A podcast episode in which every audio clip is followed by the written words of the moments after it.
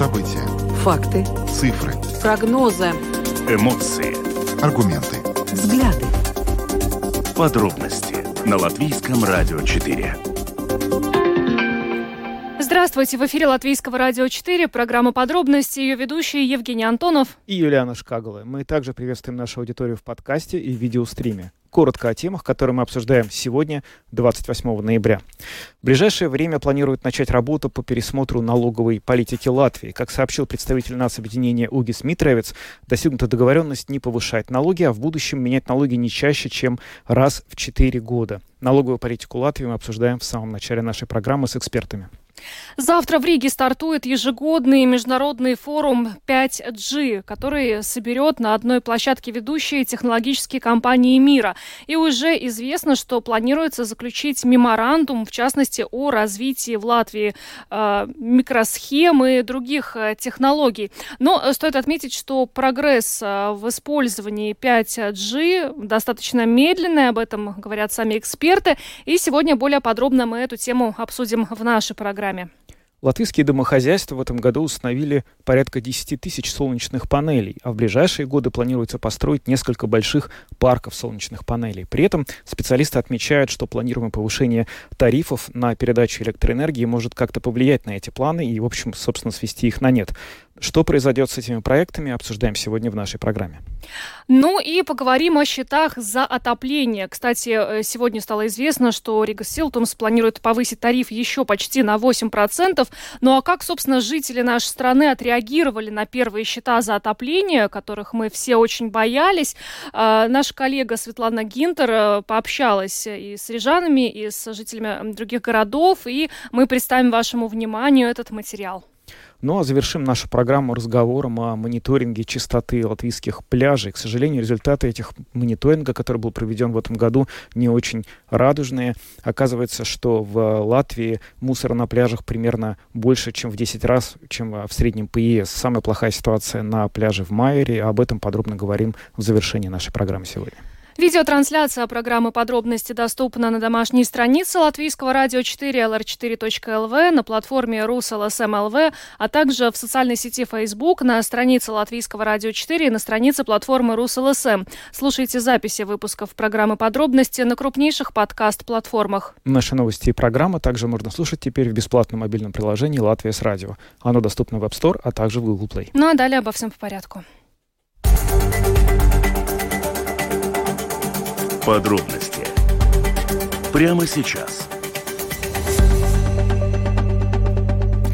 Программа «Подробности» на Латвийском радио 4. Политики продолжают работать над а, правительственной декларацией и а, дошли до раздела о налоговой политике. И вот э, Угис Митревец, представитель национального объединения, после заседания рабочей группы по разделу как раз декларации правительства о налоговой политике, сказал, что в ближайшее время планируется начать работу по пересмотру налоговой политики в нашей стране. И сейчас мы более подробно об этом будем говорить с председателем бюджетно-финансовой комиссии Сейма Андрей Чакш, которая с нами сейчас на связи. Добрый вечер. Добрый вечер. А, господа Чакша, ну, наверное, главный вопрос, с каких именно налогов э, планирует начать работу формируемая коалиция? Что именно требуется в пересмотре, на ваш взгляд? Ну, у меня немножко другая информация. В принципе, сейчас нет э, тако, такого фокуса начать пересматривать э, налоги. Э, когда новое правительство начнет работать, первый год ни в каком случае не пересматривать налоги, а вместе сесть и смотреть, где нужны какие изменения. Что, и главное решение, что если менять и налоговую политику, то это эти четыре года будет только один раз, как и это было при э, предыдущем созвании, чтобы и до этого для перед таких изменениях это очень э, ну, детально обсудить с социальными партнерами и э, очень так, э, ну, поордумать принять Обдуманно. решение. Да. Обдуманно, да. Потому что налоговая система не та система, которую можно дергать туда-сюда. И, и из-за этого и сегодня еще в группе, экономической группе обсуждалось, что нет такого фокуса, чтобы сразу ну, менять какие-то на, на, налоги. Но обдуманно смотреть, что нужно, и тогда, э, может быть, один раз в четыре года это сделать, но это больше мы можем думать о 2024 году.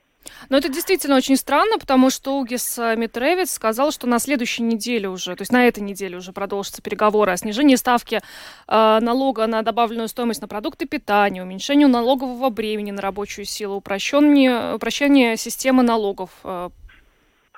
Э, если мы говорим о таких каких-то маленьких улучшений, то группа, которая работает над декларацией и связана с финансами, Э, рассматривает эти все вопросы, но не дошла еще до конкретных э, решений. Но если мы говорим о налоговой системе, э, где это не связано только с, ну, скажем, улучшением минимальной зарплаты или какими-то такими улучшениями, то это не будет рассматриваться в этом году обязательно. Даже не 23 мы, если говорим о таких больших изменениях, это может быть ближе к 24 году, но только уже очень-очень продуманно. А на ваш взгляд, вообще, вот если сейчас э, взять налоговую политику Латвии, вот довольно часто да. можно слышать, что предприниматели жалуются на то, что налоги в Латвии не такие, налоговый режим сложный, и он не выгоден для бизнеса. Насколько вы разделяете эту точку зрения, и если да, то какие налоги, на ваш взгляд, здесь нужно было бы посмотреть в первую очередь?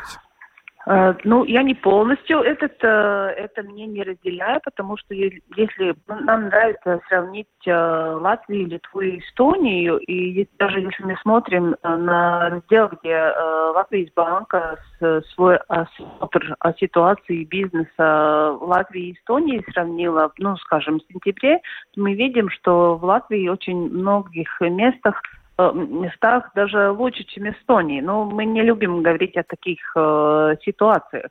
Ну и то, что у нас э, не очень легкая система, скажем так, для предпринимателей э, Valstieņēmuma dienas не всегда работает как сервисная организация, но больше как э, э, ну, tāda nosūdoša да, организация, то это правда. Мы должны смотреть, как э, улучшить э, налоговый сбор э, или чтобы не было так много пред, э, ну, така šķēršļu nodokļu nomaksā. Да, для да, уплаты налогов. Препятствий. Э, я думаю, что мы больше должны работать сейчас на бюрократию. И один налог, о котором больше всего есть дискуссия, это э, дарба... Э, налог на рабочую силу. Да, да, налог на рабочую силу. И вообще то, что мы видим, это уже не связано столько с налогами, а то, что вообще рабочей силы нам не хватает.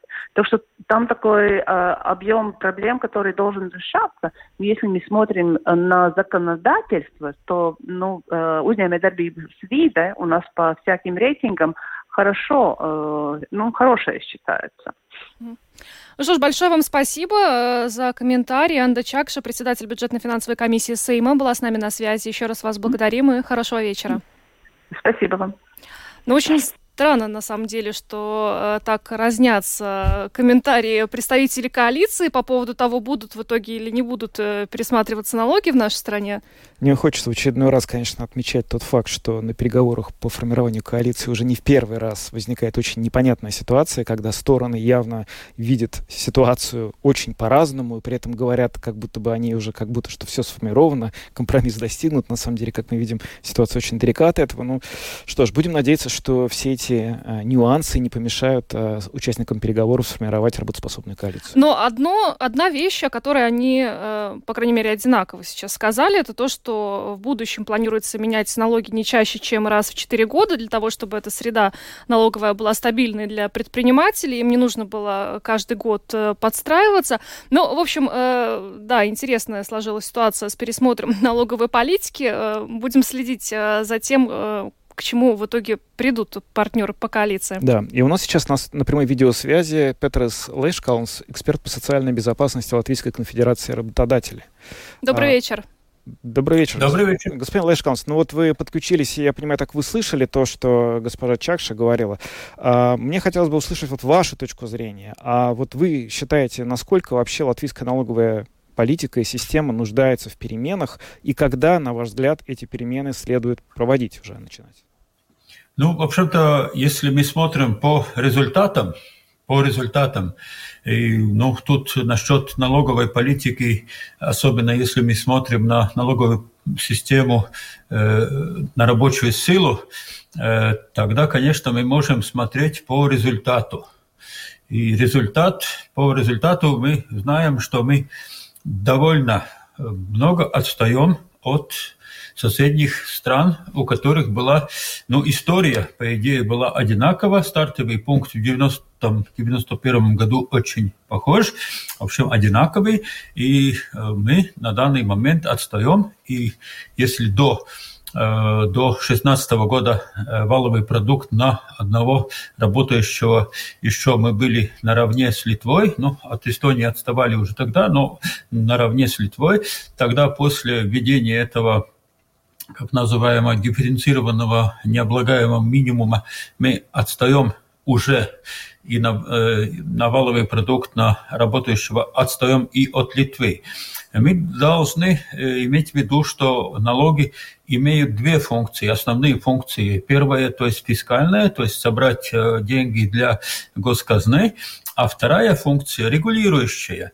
И наша налоговая политика, она Э, очень, э, так сказать, она способствует как раз э, ну, нашу экономику, ну, то есть экономику дешевой рабочей силы, и э, теневую экономику. Э, то есть она очень селективно работает как раз на эти э, точки. И если мы смотрим, госпожа Чакша упомянула, что есть какие-то исследования, что наша налоговая политика довольно даже хороша, да, она очень такая нормальная как раз для, для экономики дешевой рабочей силы. Но если же мы смотрим, что что э, мы уже не, ну, наше государство не может себе позволить э, продолжать э, сидеть на, на секторах дешевой рабочей силы из-за многих причин. Она не может себе позволить.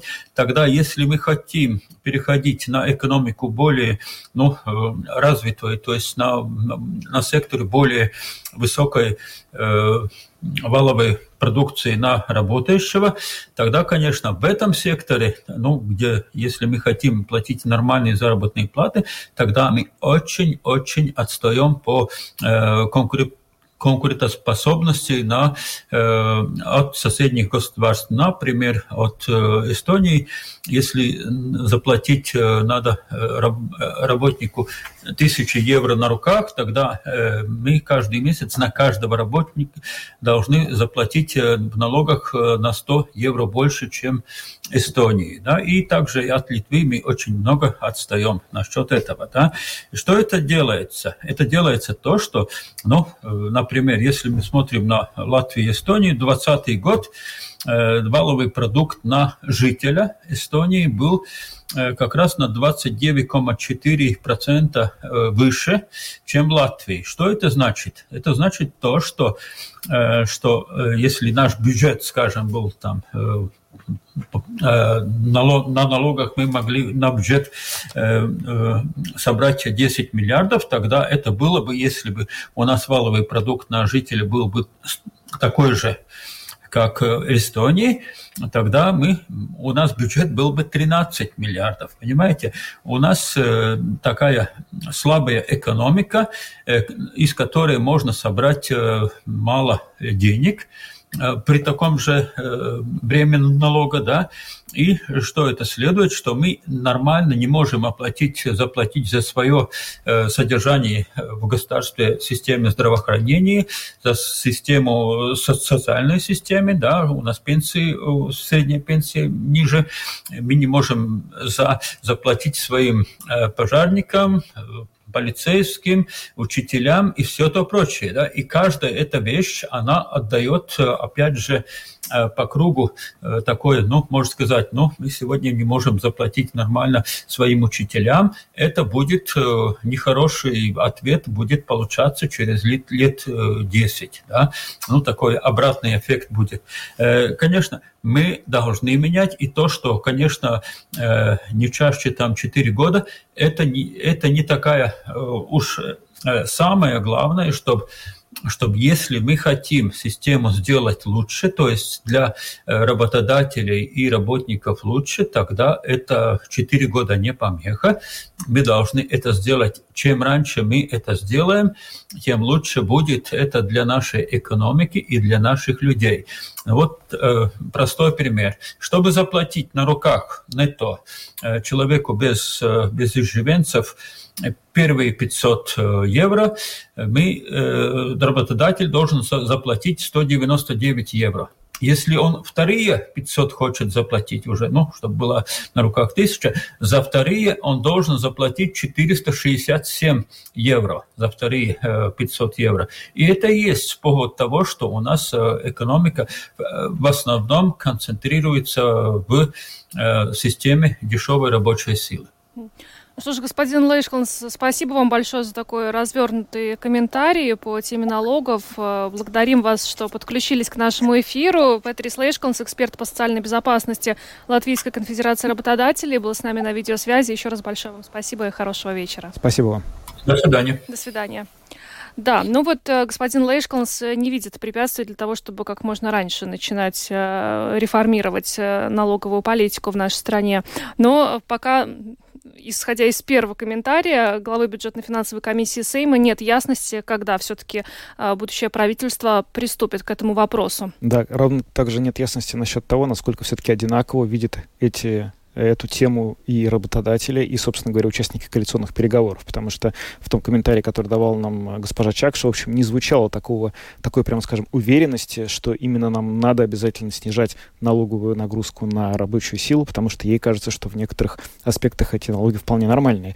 В общем, здесь много осталось, что обсуждать, и профессионалам отрасли, и политикам будем надеяться, что они смогут найти общий язык. Но особенно по вопросу, наверное, который касается вот и э, всех жителей, это снижение снижение ставки НДС на продукты питания. Это то, о чем уже очень давно говорят и крестьяне, и производители продуктов питания. И, собственно, э, для жителей это тоже э, был бы э, хороший такой бонус, учитывая рост инфляции. Но о налогах мы еще будем говорить, а пока поговорим о прогрессе, а именно использовании технологии 5G. Завтра в Риге стартует ежегодный международный форум, который соберет на одной площадке ведущие технологические компании мира. И сейчас с нами на прямой видеосвязи Нейлс Калниш, директор этого международного форума 5G Текритория. Нейлс, приветствуем вас. Нейлс, здравствуйте, вы нас слышите? Мы видим Нелса, но не слышим его. И он нас, судя по всему, судя по всему не слышит. Не ага. Ну что ж, ну этот форум действительно играет очень большую роль для того, чтобы Латвия а, смогла реализовать свои амбиции и стать страной, которая а, использует высокие технологии для того, чтобы создать экономику нового типа. В участии в форуме принимает огромное количество компаний с мировым именем, которые на протяжении двух дней, что будет идти здесь форум, они, там очень насыщенная программа, будет а, исследовать э, возможности, опять же, в обороне, а, в интернете вещей, в других сферах, которые критически важны для построения новой экономики. Ну, кстати, если говорить вообще об использовании интернета в Латвии, то здесь у нас нет проблем, и э, все, кто приезжают в Латвию, говорят о том, что у нас скорость интернета да. такая, что другие страны могут нам только позавидовать. Есть у нас связь, да, Нейлс Калныш, директор Международного форума 5G с нами на видеосвязи. Добрый вечер, Нейлс. Добрый вечер. Нейлс, на форуме, который стартует завтра, планируется подписать важные меморандумы для э, развития различных технологий в нашей стране. Расскажите, пожалуйста, более подробно, что за технологии будем развивать в Латвии? А, ну да, это все происходит во время э, нашего форума, который будет происходить следующие два дня. И это связано и с тем, что 5G территорий, который изначально был предусмотрен как э, э, форум Балтийского региона для развития 5G технологий, сейчас уже перерастает в те отрасли, в которых будет нуждаться в будущем э, 5G технологии. И в связи с этим мы будем подписывать завтра э, договор насчет развитие э, водородных технологий в Латвии. Это первый меморандум, то, что связано с энергетикой, то, что связано с планами Латвии в будущем, употреблять энергию, которая будет прирождаться в море из wind energy, и в том числе будет в будущем много электроэнергии, которую нужно будет либо продавать за рубежом, либо изучать образы, в которых мы можем сами эту, скажем так, лишнюю энергию как-то использовать. И водородные технологии, конечно, связаны с этим. Это один меморандум. А второй меморандум, который будет подписаться вечером, будет связан с развитием и с амбицией Латвии участвовать в отрасли, которая связана с микрочипами. Не скажем так, что в будущем в следующем году в Латвии будет уже осуществляться производство микрочипов, но то, что мы планируем, создавать экосистему в Латвии. И главное, что совместно с университетами развивать учебные программы, в том числе программы для научных сотрудников, которые в будущем будет способствовать развитию производства микросхем Латвии. И что самое главное, Латвия будет участвовать э, в э, программе Евросоюза, где все страны вместе э, будут способствовать друг другу, что э, Европа могла создавать свою, э, скажем так, независимость э, в этой отрасли. И третий меморандум, который мы будем подписать э, уже 30 ноября, будет связан э, с Metaverse. Ага. Да? Э, да, та самая вселенная Facebook. А, вы знаете, Нес, хотелось вот а, такой вопрос вам задать. Мы в последнее время очень часто слышим про то, что Латвия сильно отстала или отстает от, а, как угодно, от Литвы и Эстонии. И у каждой из этих стран есть в технологической сфере какая-то своя, ну, как а, попросту говоря, фишка, да. Эстония — это первое и самое успешное в мире электронное государство, которое свои теперь технологии электронного государства продает по всему миру. Литва последние годы стала очень активно принимать финтех-стартапы и вот эти вот э, предприятия, которые работают на стыке банковской сферы и технологической, именно в Вильнюсе находят свой новый дом, где им очень удобно. А где, на ваш взгляд, та ниша, которую могла бы занять Латвия? В чем вот это вот особое предложение, которое Латвия могла бы создать на высокотехнологическом рынке, чтобы сюда приходили иностранные инвесторы и высокотехнологичные компании? Нет. Ну, наверное, мы нач начнем с того, что, во-первых, э, не только государство, либо правительство, но вся экосистема. Правительство вместе э, с университетами, вместе с нашими предприятиями должны формулировать эти отрасли, в которых мы в будущем э, хотим создавать, скажем так, свои продукты. И как раз эти три меморандумы э, тесно связаны с теми амбициями, которые Латвия будет в будущем осуществлять. Если мы говорим чисто практически э, об IT-отрасли, то э, в принципе, конечно, Эстония э, и Эстония все знают как экспортера IT-продукции. Но если мы будем э, сравнивать э, часть GDP, которая сравнивает э, продажу э, IT-продуктов за рубежом Латвии и Эстонии, на самом деле Латвия уже сегодня продает гораздо больше. Но это, как говорится, маркетинг маркетингом, но мы будем в будущем осуществлять и использовать те наши преимущества, а, которые связаны а, знаниями в Латвии и по IT, и по мехатронике. И мой ответ состоял из того, что э, Латвия э, в будущем будет показывать очень хорошие показатели как раз в этой э, отрасли, где IT э, содействует с мехатроникой. Ну что ж, большое вам спасибо, Нейлс, а, за то, что подключились к нашему эфиру. Нейлс Калниш, директор Международного форума 5G Tech был с нами на видеосвязи. Благодарим и успешного вам форума. Большое спасибо вам. Спасибо. Ну, это очень интересно, на самом деле, да, э, вот одна из целей меморандумов трех, которые будут заключены на этом форуме, это, например, э, снизить выбросы СО2 э, в городе, используя различные решения 5G. Очень интересно, как это все придумано, да, и как это дальше будет развиваться, используя как раз 5G-технологии. Да, очень, на самом деле, хорошо и даже симптоматично, на мой взгляд, то, что такой форум проходит именно здесь, в Риге, потому что это, конечно, показывает, что все-таки, ну, не нужно, наверное, впадать в излишний пессимизм. Не то, чтобы прям мы безнадежно отстали от Литвы и Эстонии и никогда теперь не догоним. В общем, есть э, свое место под солнцем, которое занимает и Рига. Сюда приезжают инвесторы, надо просто создать для них условия, чтобы они здесь оставались. И, в общем, будем надеяться, что это получится. Продолжаем э, программу подробности на Латвийском радио 4 и будем говорить о том, что в Латвии планируется построить несколько больших парков солнечных панелей.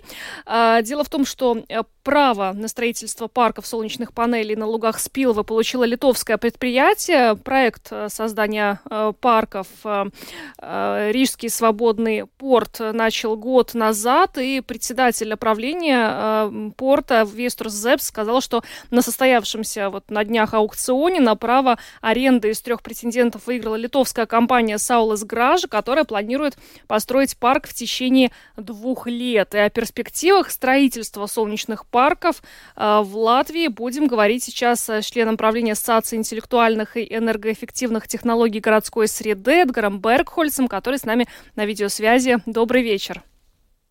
Добрый вечер, добрый вечер. Господин Берхельц, ну вот э, можно как-то сейчас э, суммировать, какой объем а, парков в ближайшее время будет введен, должен быть введен в эксплуатацию в Латвии? О каких мощностях мы ведем речь? А, мощности, конечно, огромные. Я конкретную цифру не скажу. Я думаю, что навряд ли это людям э, что-то говорит. Но мощности огромные и запрос на конкретно на солнечные панели э, и в плане того, что парки, я имею в виду, огромные просто. И я боюсь, что в этом году то бишь в следующем году будет очень большая проблема с, именно с материалами. А, потому что, как вы сами хорошо знаете, что в Украине сейчас очень большая проблема с электричеством, а, и а, очень многие солнечные панели сейчас именно строятся тоже в, в Украине.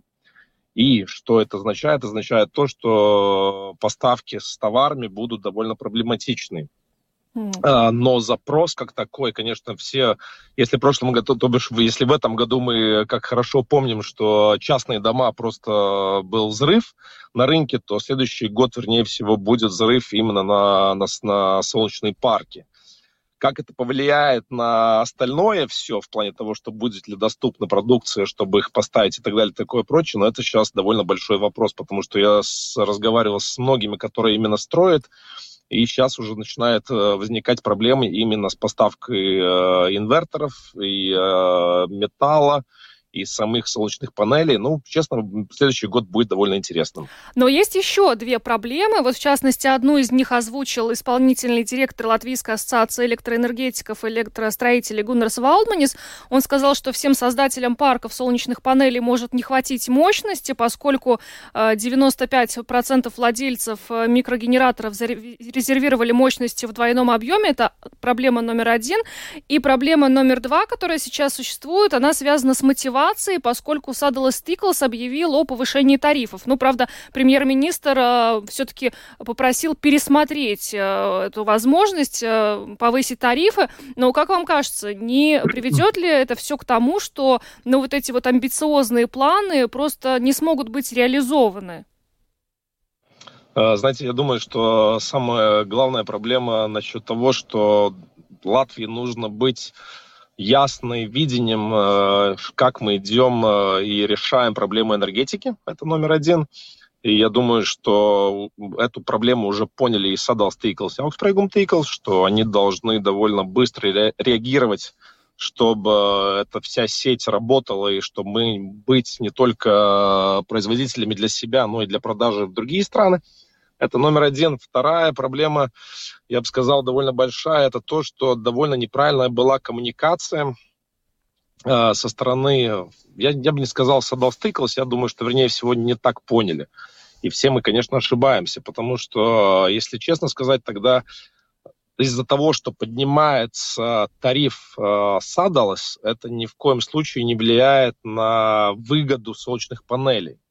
И это должны все очень хорошо понять, потому что панели и только всего лишь э, выгодны в том случае, если электричество дорогое или дешевое, все равно вы производите сами для себя. И если сейчас выявляется самый лучший, как сказать, пункт того, что мы, э, мы всегда и объясняли, то, что солнечные панели выгодны в том случае, если вы производите электричество и по прямому сразу ее используете это значит, что нету толка ставить э, больше, чем вы потребляете. И это, по-моему, такая самый главный пункт, который все должны понять. И э, я бы не, я полностью не согласен с тезисом, что солнечные панели сейчас невыгодны, потому что поднимается тариф э, на садалы. Ну, это, это, скажем так, это такая неправильная игра слов, в конце концов, вот вышла вот так. Ну, то есть, э, я вот это вот хочется как-то расшифровать, потому что до сих пор э, в большинстве СМИ латвийских, когда вот, например, я видел какие-то новости об этом, э, растущие uh-huh. тарифы назывались одном, одним из возможных главных препятствий на пути реализации вот этих вот масштабных проектов строительства солнечных панелей, о которых мы упоминали в самом начале нашего с вами разговора. То есть вы хотите сказать, что да. все равно получается, что большого влияния рост тарифов на эти амбициозные планы не окажет? Ну, если мы разговариваем насчет частного дома, тогда ни в коем случае не должно быть такое. И я, насколько понял, что Садал Стыклс тоже сейчас пытается объяснить э, ситуацию о неправильной коммуникации, это номер один. Если мы разговариваем насчет солнечных парков, это, конечно, как-то повлияет. Э, но я не думаю, что повлияет насчет того, что амбициозные планы будут как-то уменьшены или что-то такое. Потому что, сами понимаете, энергия как такая, мы ее потребляем все больше и больше и больше. И самое главное, суть этой э, зеленой энергии или солнечных панелей, это то, что мы получаем все-таки какую-то независимость. И если, не дай бог, что-то случится не так с сетью или, опять же, с ХЭСом или с кем-то еще, тогда все-таки какая-то гарантия того, что электричество будет, но это довольно большой плюс. Еще один вопрос вот э, с домохозяйствами связанный, да, не, не с коммерческими э, предприятиями. В, в этом году домохозяйства в Латвии установили 10 тысяч э, солнечных панелей. Вообще это какой-то бум в этом году, да, связанный с ростом цен на энергоресурсы.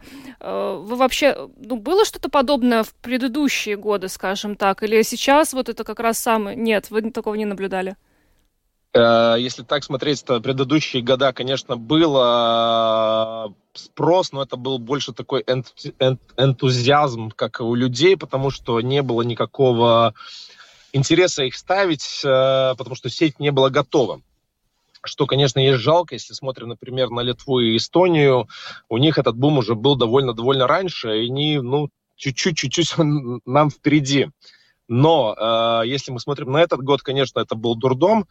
А, и спрос на работу как такую был просто ужасный. Если мы смотрим на, например, если очередь, которая есть, которая предлагает, например, там Enofit или TED или Electrum, э, насколько мне есть информация, у них уже очередь есть уже на следующий год до середины лета. Ничего себе. А, да, ну если так смотреть, это довольно логично, и э, я думаю, что следующий год будет довольно похожим на этот. И если смотрим и разговариваем с людьми, которые поставили эти солнечные панели, в том числе и я сам, э, то я уже понимаю, что выгода есть довольно большая. Это номер один.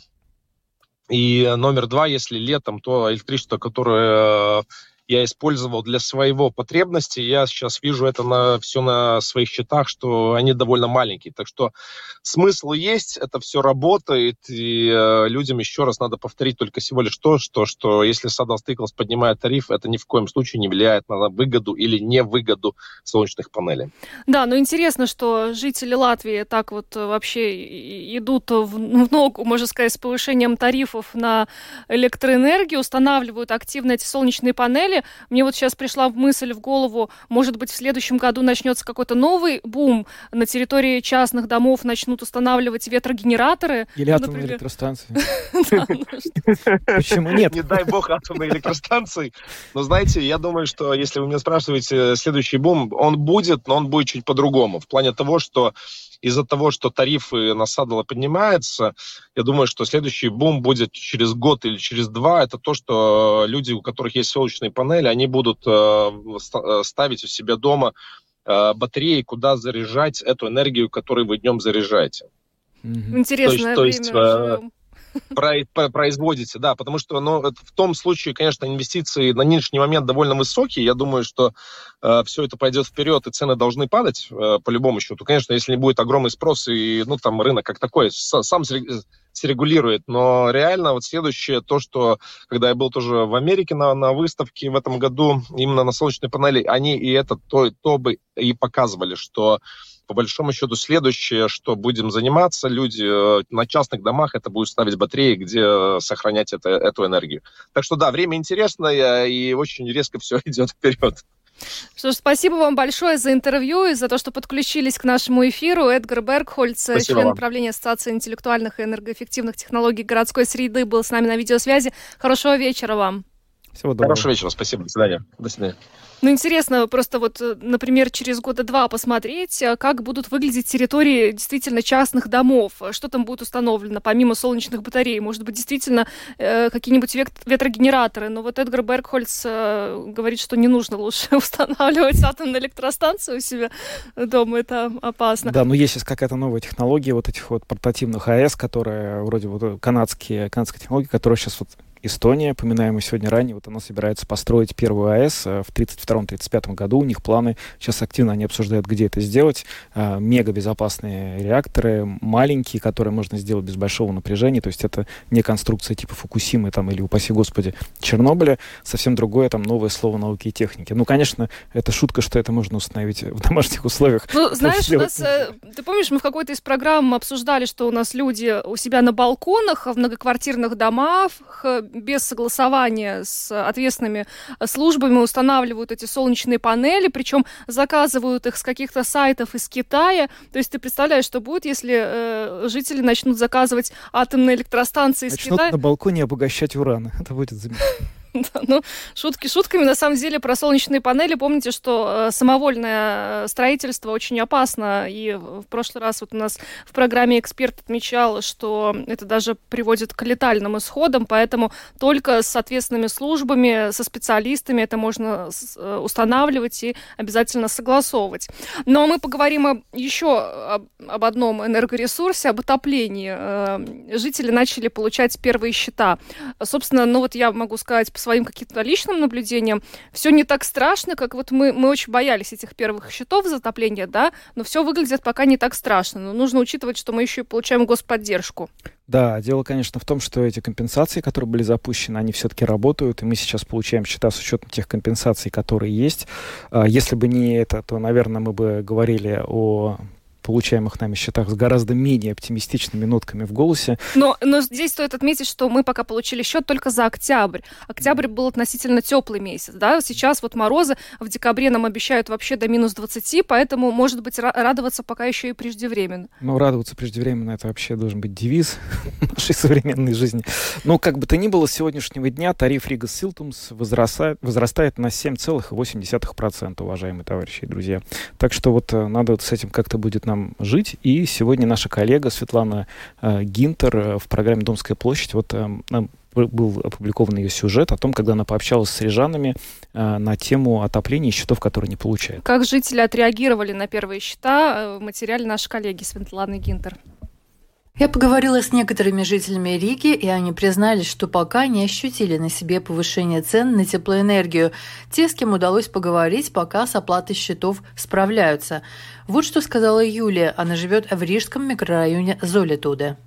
Уверена, что повышение тарифов на электричество и отопление никого не порадовало. Я уж не надеялась ни на какую поддержку государства. Но вот приятно было получить от Лектрум, от Латэнерго письмо о том, что государство выделяет поддержку. Если вы расходуете меньше, чем 100 киловатт-час, то фиксируется достаточно привлекательная цена за киловатт-час 0,16 евроцентов. То есть это очень порадовало. И я и мои родственники с замиранием сердца ждали счет за октябрь. Э, но, слава богу, он не был таким огромным, как мы рассчитывали. У меня двухкомнатная квартира 119 серии, и за отопление мне пришло за октябрь 49 э, евро. В доме топят хорошо, в квартире у меня очень тепло, но у меня квартира после ремонта. Вот, но все равно очень тепло, и, к сожалению, не могу регулировать отопление, да, нету индивидуальных счетчиков. Вот было бы здорово, конечно, бы внедрить такую практику не только в новостройках, но и в домах, которые были построены еще в советское время. Ближе к центру в Риге живет рижанка Елена в массиве Даугавгрива. В кирпичных пятиэтажках вот такая картина, рассказывает Елена. За прошлый месяц отопления не было, зато была Уденс на 11 с половиной евро за кубометр. То есть за горячую воду за 2 кубометра я заплатила 25 евро. Зато за ноябрь счет пришел, ноябрьский счет за октябрь. Отопление 0,85 за кубометр, а Уден Соселдыша на 9, то есть вроде как бы снизилось, да, за 2 кубометра 20 евро, а не 25. Если смотреть с прошлым годом, то там этот тариф вообще менялся несколько раз. Например, в апреле тариф за отопление был евро 46 за квадратный метр. В декабре за отопление был евро 23. А вот ноябрьский счет за октябрь был 0,79 за квадратный метр. Поэтому он все время скачет туда-сюда, и я в данный момент, исходя из счетов, не могу сказать, что тариф за отопление сильно вырос по сравнению. Единственное, что мне не очень понятно, как в октябре, когда было достаточно тепло, когда топили не полный месяц, может быть счет за отопление 54,90, ну 55 евро. По-моему, это неадекватно, и батареи были еле-еле теплые при этом, и то не полный месяц. Семья, живущая в многоэтажке на Югле, уже тоже сравнила тарифы прошлого года и нынешние. И, как говорит рижанка Нина, сейчас тарифы на отопление такие же, как в марте этого года. У нас за отопление 92 цента общая площадь 44,8 квадратных метров. По деньгам это получается 46 евро 42 цента. В прошлом году за этот же период был 76 центов и общая сумма 38 евро 31 цент. Ну, конечно, немножко выросла. Ну, на 8 евро выросла. Вот в марте 22 года у нас затопление было за квадратный метр евро 50. И заплатили мы 75 42. То есть получается, что сейчас даже немножечко дешевле, чем в марте. Но при этом все, затаив дыхание, ждут зимы. Вот что говорит липайчанка Лариса.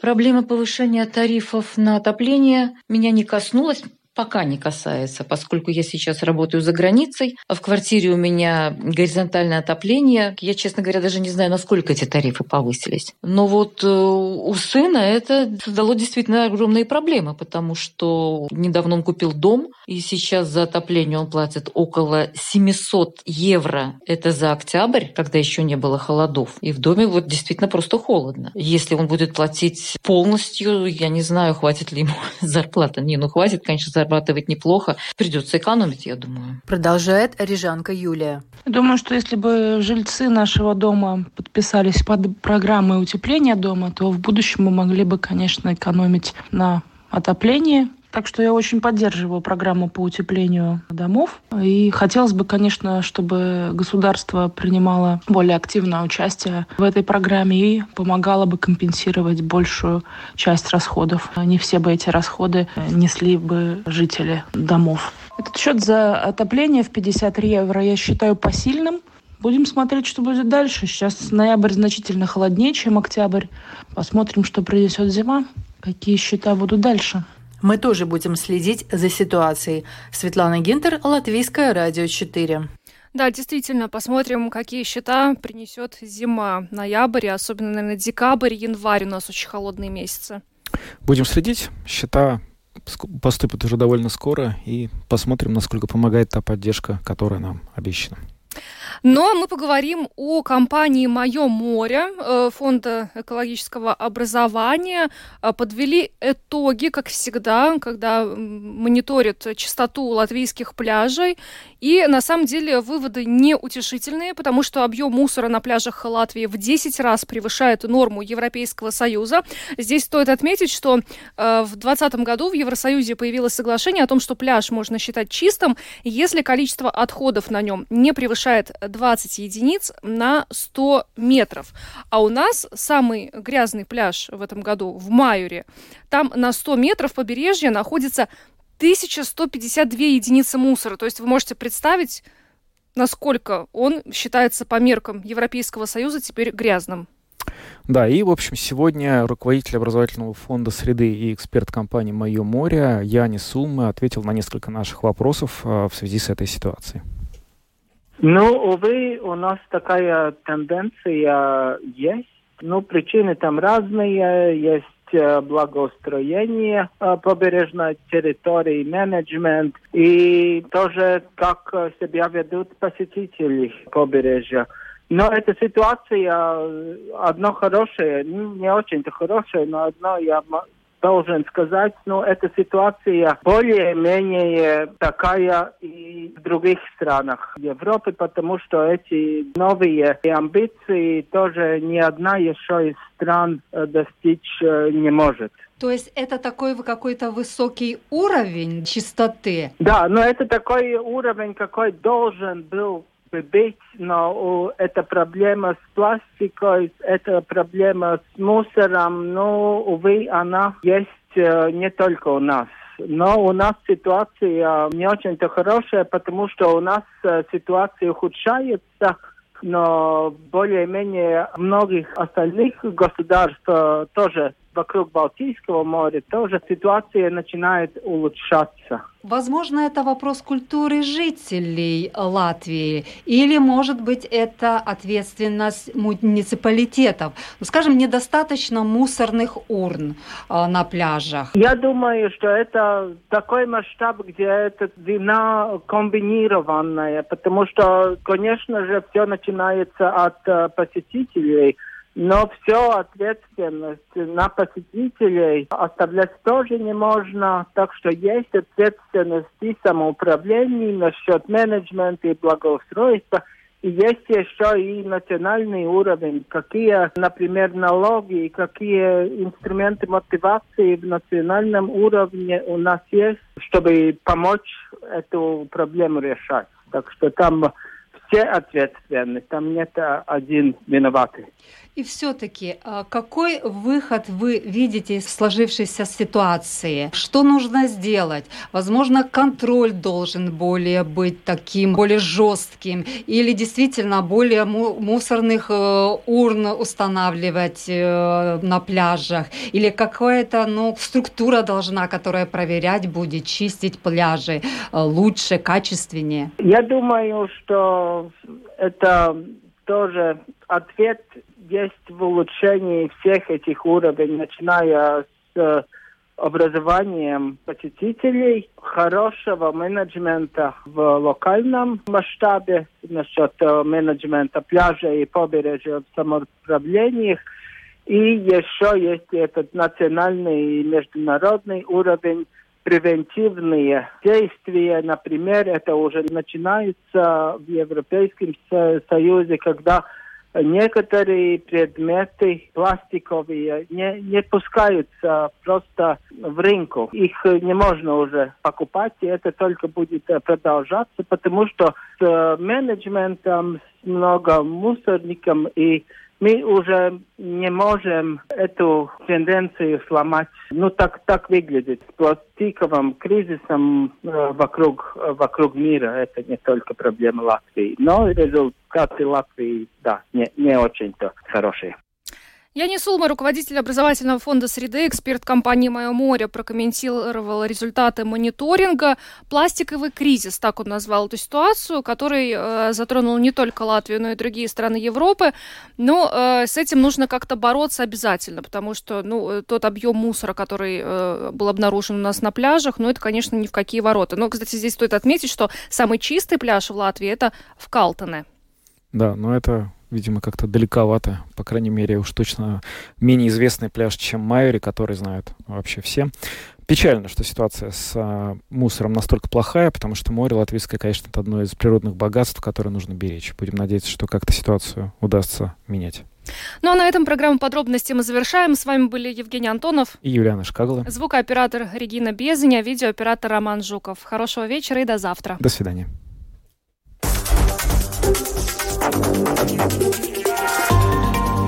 Латвийское радио 4. Подробности по будням.